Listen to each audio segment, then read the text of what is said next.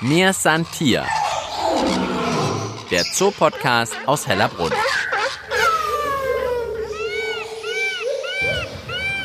So, Mir Santier, der Zoopodcast aus Hellerbrunn, der Zoopodcast der für und mit euch hinter die Kulissen des Münchner Tierparks schaut. Ja, einzelne Tiere stellen wir euch manchmal vor. Wir waren schon in der Futterküche, haben euch den Beruf des Tierpflegers näher beschrieben.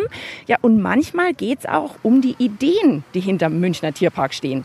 Heute bin ich wieder am Start, Tina Gentner, und ich habe ein bisschen in der Geschichte des Zoos gegraben.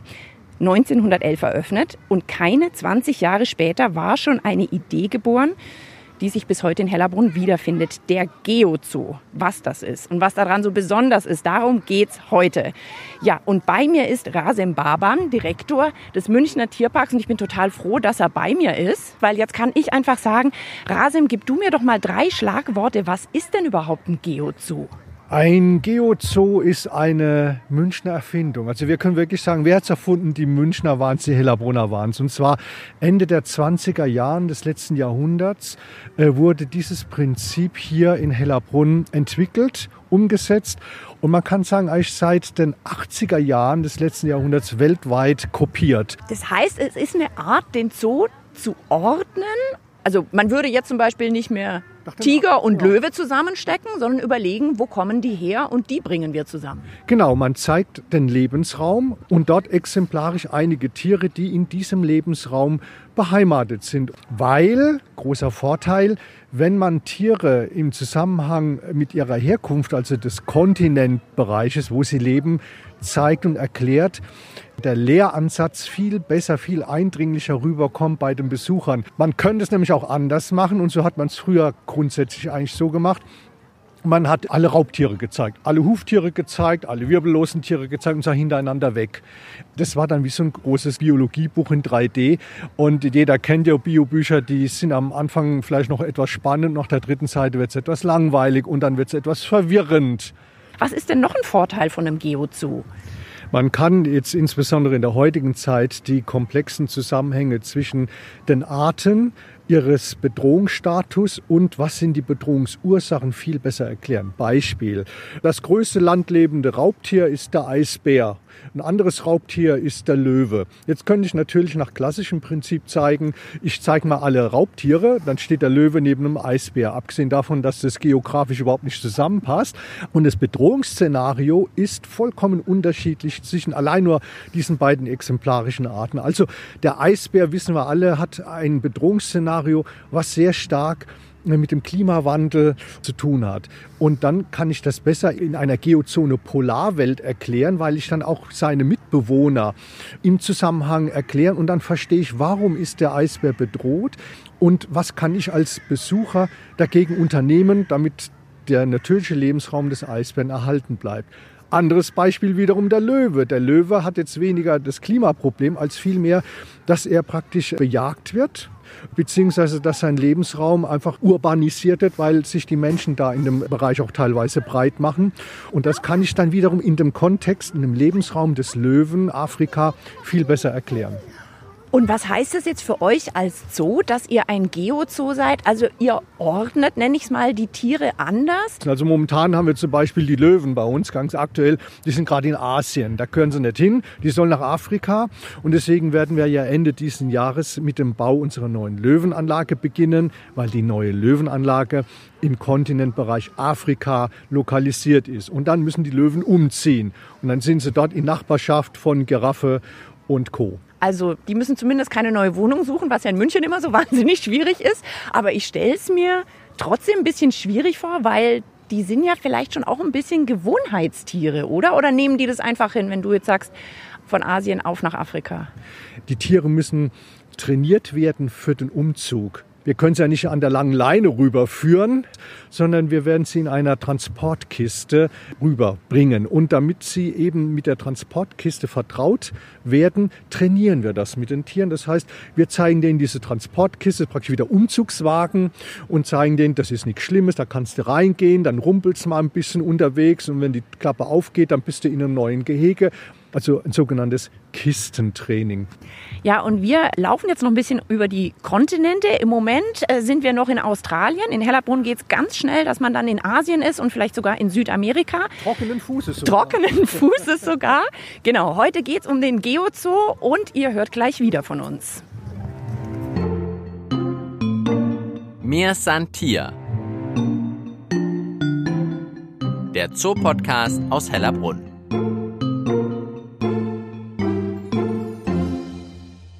Mir Santier, der Zoo-Podcast aus Hellerbrunn. Heute unterwegs mit dem Zoodirektor Rasim Baban. Ja, vorbei an Australien sind wir jetzt gegenüber von Asien. Das geht hier ganz schnell in Hellerbrunn, dem ersten Geozoo der Welt. Und das ist auch unser Thema heute. Wir sind jetzt im Infopavillon. Hm, Rasim, hilf mir nochmal. In was stehe ich denn eigentlich genau? Das war mal eine alte Tieranlage.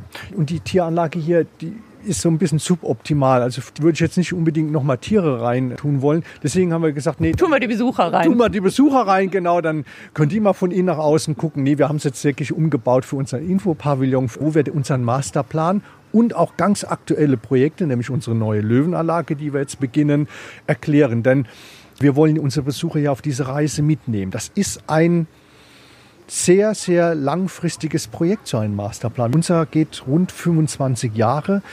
Es sind natürlich auch gewisse Fragen danach, nur, boah, was ist denn mit unserem alten schönen Hellerbrunn? Wird jetzt hier alles auf links gedreht? Und da kann ich alle beruhigen, Hellerbrunn wird nicht auf links gedreht, sondern Hellerbrunn muss sich wie jeder Tierpark, wie alles im Leben, weiterentwickeln. Und äh, wenn man äh, die Entwicklung ein wenig steuern möchte, damit es nämlich auch was wird am Ende, dann braucht man einen Plan, den berühmten Masterplan. Und den erklären wir hier. Was steht denn da noch an? Was wird mich denn da als Besucher in den nächsten Jahren oder vielleicht Jahrzehnten dann noch erwarten? Dieser Masterplan zeigt eben, wie wir es hier auch sehen an der Karte, sehr schön, wie sich äh, Hellerbrunn entwickeln wird. Wie die Geozonen, die einfach in den letzten Jahrzehnten etwas unscharf geworden sind, da gab es gute Gründe dafür, wie wir wieder diese Grenzen deutlicher herausarbeiten.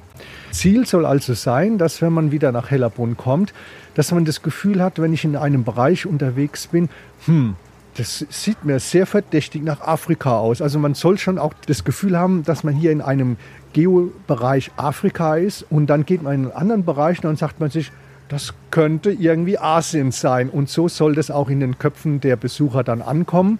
Wenn du jetzt gerade sagst, ach, hier sieht so ein bisschen nach Afrika aus.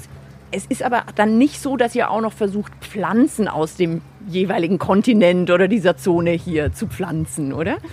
da würden wir wahrscheinlich scheitern, weil wir sind hier in München und da gibt es einen richtig harten Winter. Äh, afrikanische Pflanzen hätten ja keine Überlebenschance. Wir versuchen mit heimischen Gehölzen, mit heimischen Pflanzen ich sage mal so ein bisschen das Ambiente nachzuempfinden. Denn, auch das wissen die wenigsten, Hellerbrunn ist auch ein Gartendenkmal. Das heißt, ich kann hier nicht einfach einen Bambusurwald hier hinpflanzen. Wir haben zwar Bambus, aber den setzen wir ganz gezielt an ganz speziellen Stellen ein. Ansonsten sind wir verpflichtet, und das nehmen wir auch sehr ernst, dass wir heimische Gehölze und Sträucher und Bodendecker und alles, was es hier gibt aus der Region, dass wir das hier in Hellerbrunn auch anpflanzen. Also Geozoo, wir haben schon erfahren, ist eine Art, einen Zoo zu ordnen, nämlich nach der Herkunft der Tiere, was vielleicht dann auch manchmal bedeutet, dass man sich von Tieren trennen muss, oder? Kann das sein, Rasim?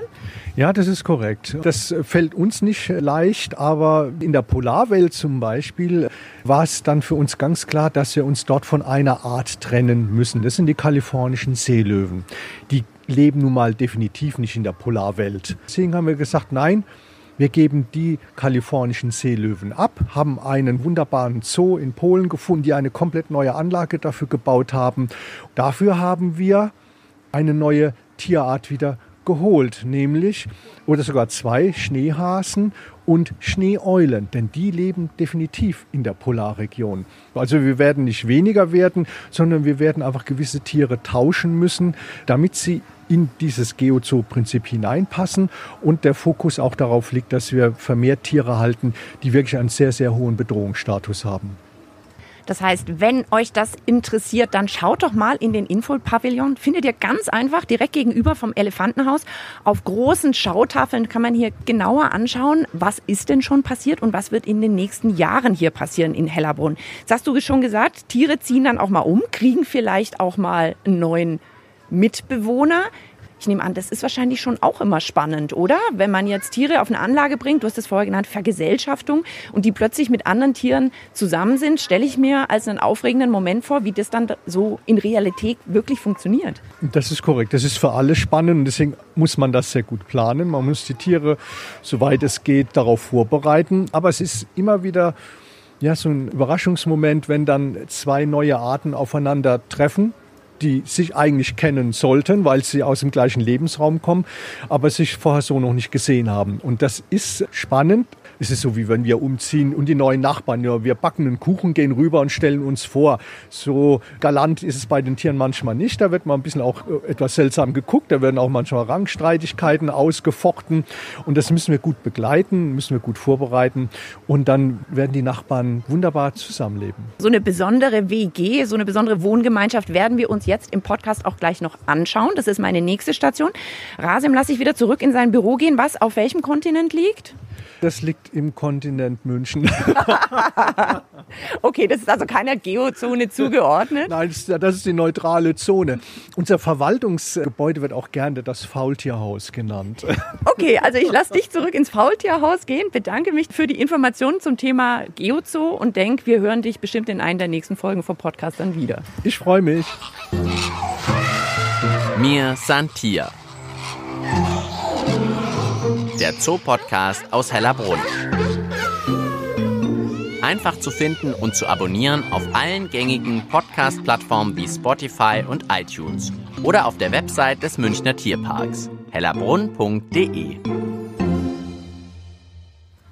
So, da bin ich wieder. Jetzt müsste ich, glaube ich, Ola sagen, weil jetzt sind wir in Südamerika. Ich sage wir, denn neben mir ist Tierpfleger Nico Welsch. Wir haben hier, glaube ich, eine relativ besondere WG, oder? Hier sind so einige Tiere zusammengewürfelt.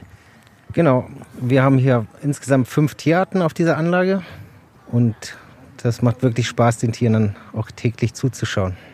Man kann auch wahnsinnig gut zuschauen, denn die Südamerika-Anlage hat einen Wassergraben außenrum und man kann von fast allen Seiten draufblicken.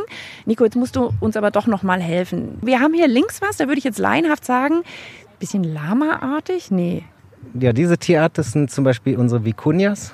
Die sind mit den Lamas verwandt. Die sind in Südamerika zu Hause, klar, sonst wären sie hier nicht. Und ich nehme an, wahrscheinlich sonst auch in großen Höhen, oder? Sind es Bergtiere? Genau, die leben hauptsächlich in den Anden oben, bis zu 5000 Meter. Dann haben wir nebendran ein paar Tiere ganz gemütlich sitzen. Würde ich jetzt sagen, eine Mischung aus Känguru und Hase? Ja, die gehören zu den Nagetieren. Das sind große Pampashasen und die leben in den argentinischen Steppen, in den Pampas. Drum heißt er auch Pampashase. Da hinten haben wir noch ein Wasserschwein. Davon haben wir im Moment ein Pärchen. Die eigentlich aussehen wie ein überdimensionales Meerschweinchen, würde ich sagen.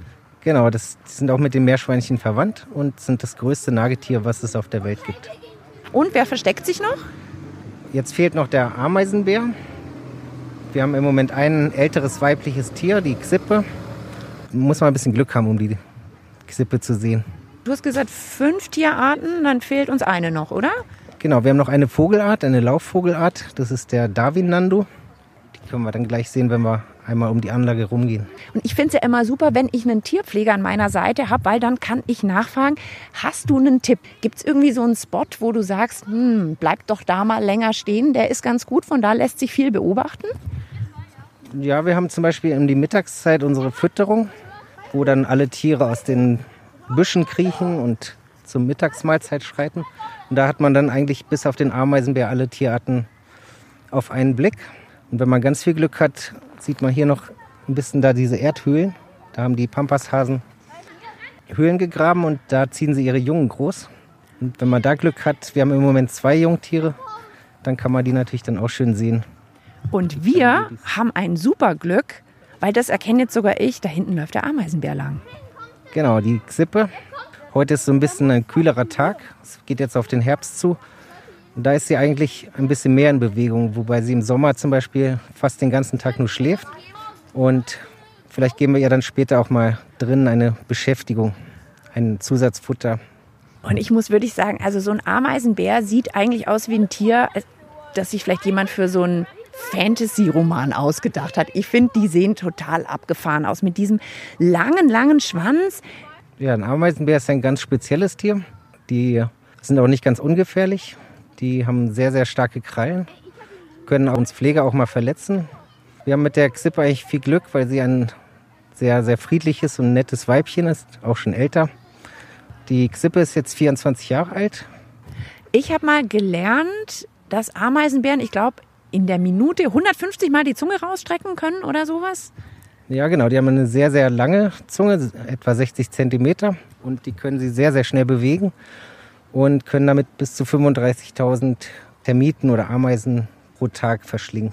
Das fünfte Tier, von dem wir vorher gesprochen haben, was man hier auf der Anlage findet, sehe ich jetzt auch, nämlich den Nandu, der ein bisschen aussieht wie ein kleiner Vogelstrauß. Gehört äh, mit zu den Laufvögeln, wie auch der Vogelstrauß, und ist aber wesentlich kleiner. Über die Nandus habe ich ja was gelesen, und zwar, dass die, ich glaube, bis zu 30 Eier ausbrüten und wenn sie aber mehr haben, dann lassen sie die so neben dem Nest verrotten. Das zieht Fliegen an und so hat man dann gleich noch Nahrung. Stimmt das? Ja, das stimmt schon. Und bei den Nandus ist auch die Besonderheit, dass der Hahn dann brütet. Nicht das Weibchen, sondern der Hahn. Genau, der Hahn brütet die Eier aus und kümmert sich dann auch um den Nachwuchs. Oh, und als hätte er es gehört, ist das jetzt der Hahn gerade? Genau, das ist unser Owen. Owen kommt ursprünglich aus Schottland, deshalb hat er diesen etwas englischen Namen. Der ist schon so ein bisschen eine Art Chef, auch besonders bei uns Tierpflegern. Und manchmal hat er wirklich so Tage, wo er nur darauf aus ist, zu attackieren.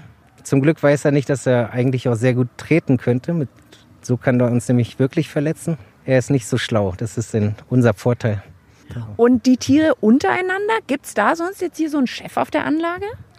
Eigentlich kann man sagen, dass alle Tiere so einen gewissen Respekt voreinander haben. Aber wirklich Chef würde ich jetzt nicht unbedingt sagen. Also ein Beispiel, wo das Konzept Geozoo schon umgesetzt ist, hier auf der Südamerika-Anlage mit einer, ich nenne es jetzt immer noch etwas besonderen WG, verschiedene Tierarten, alle aus Südamerika, auf einer Anlage.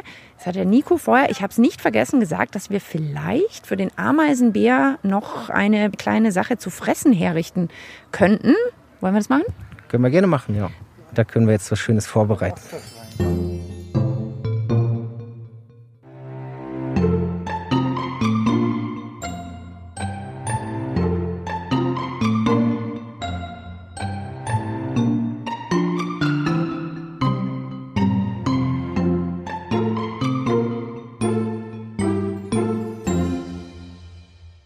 Ich bin mit dem Nico in der Futterküche in Südamerika und schaue auf einen Erdbeerjoghurt und auf ein ganz seltsames, rundes Labyrinth oder sowas. Was ist denn das hier für ein Werkzeug oder für ein Spielzeug? Das ist ein Beschäftigungsspielzeug für unsere Ameisenbärinnen und da kann man zum Beispiel Joghurt reinfüllen und das hat so verschiedene Gänge, wo sie mit ihrer langen Zunge dann in diese Öffnung reinfahren kann und dann das Joghurt rausschlabbern kann. Durch diese Scheibe können das halt auch die Besucher ganz gut sehen, wie die Zunge sich dann da so entlang windet. Xippe steht also auf Erdbeerjoghurt. Erdbeerjoghurt, Aprikose, auch Vanille. Was jetzt eigentlich nichts ist, was, glaube ich, in Südamerika einfach so am Baum wächst. Aber das habt ihr hier gemerkt, dass ihr das gut schmeckt und deshalb kriegt ihr das bei euch. Ja, genau. Nico schraubt also jetzt diese durchsichtige Platte, die auf der Scheibe oben drauf ist, einmal ab. Mm, und jetzt kommt hier überall ein bisschen Joghurt in diese kleinen Einkerbungen rein. Ist natürlich auch für euch ein bisschen einfacher, an Erdbeerjoghurt zu kommen, als jetzt an 35.000 Termiten, die man da sonst hätte reinlegen müssen. Ja, das wäre dann deutlich schwieriger. Außerdem würden die ja dauernd abhauen. so, Nico hat dieses äh, Spielfutterwerkzeug wieder zusammengebaut. Jetzt sind also in diesen kleinen Vertiefungen ist Joghurt drin. Und wir können jetzt hoffentlich dann die lange Zunge der Xippe sehen, die sich dieses Joghurt da rausschlabbert. Genau, dann hängen wir das Teil mal auf. So, Nico hat jetzt diese Scheibe mit dem Joghurt an einer langen Kette hier in der Anlage aufgehängt. Und ich stehe vor der Anlage, schaue durch die Scheibe und im Moment ist die Ameisenbärin, die Xippe, in ihre Anlage reingekommen. Ja, schaut jetzt erstmal. Und jetzt sieht man tatsächlich, wie sie ihre lange Zunge in diese Scheibe reindrückt, um an das Erdbeerjoghurt ranzukommen. Sogar um die Ecke kann sie diese Zunge biegen. Das ist ja unglaublich. Du, und sag mal, ich meine, die Xippe hat es jetzt hier ganz bequem, weil da ist jetzt kein anderer drin, der ihr dieses Erdbeerjoghurt streitig machen würde. Wie ist denn das sonst auf der Anlage draußen? Müsst ihr beim Futter ein bisschen aufpassen, dass die Vicunias den Nandus nichts wegschnappen? Die Pampashasen zum Beispiel haben wir extra noch so Hütten in den Büschen aufgestellt, wo nur die Pampashasen rankommen. Die Vicunias, die haben auch ihre Futterschalen ein bisschen erhöht, zum Beispiel, dass die Pampashasen da nicht mitfressen und die Wasserschweine. Ja, in 20 Minuten fast einmal um die Welt. Das geht in Hellerbrunn im ersten Geozoo der Welt. Und ich habe heute wieder so viel erfahren, was ich noch nicht wusste. Gerade eben, dass die Ameisenbärin sehr gerne Erdbeerjoghurt isst. Vorher haben wir uns die Nandus genauer angeschaut, wo die Männchen brüten, wo die Männchen aber auch ganz schön beißen können. Ansonsten ist hier die Wohngemeinschaft, die WG auf der Südamerika-Anlage eine sehr friedliche. Und natürlich ging es heute ganz viel um das Prinzip Geozoo. Eine Idee, die hier in München geboren worden ist und inzwischen in der ganzen Welt zu finden. Tiere nach ihrer Herkunft zu ordnen und den Zoo so zu gestalten. Ja, deshalb wird auch hier bald der Löwe von Asien nach Afrika umziehen damit man eben noch besser verstehen kann, wo die Tiere herkommen und vielleicht auch welchen Problemen sie in ihrem natürlichen Lebensraum gegenüberstehen. Ich sage jetzt herzlichen Dank, Nico. Was steht bei dir jetzt als nächstes an hier auf der Südamerika-Anlage? Ich mache jetzt noch die Fütterung draußen, das Gemeinschaftsmittagessen und dann haben die Tiere und auch der Nico erstmal Mittagspause. Siesta. Siesta halten, genau. Und das vielleicht auch nochmal als Erinnerung für euch zur Mittagszeit mal zur Südamerika-Anlage zu schauen. Da hat man vielleicht die größte Chance, alle Tiere zu erleben und zu sehen, wenn hier gefüttert wird. Also, ich hoffe, ihr grübelt schon, welchen Kontinent ihr als nächstes besucht, wenn ihr mal wieder da seid in Hellerbrunn. In zwei Wochen gibt es die nächste Folge von Mir Santier. Ich bin Tina Gentner und sag bis bald im Tierpark Hellerbrunn. Mir Santier der Zoopodcast aus Hellerbrunn.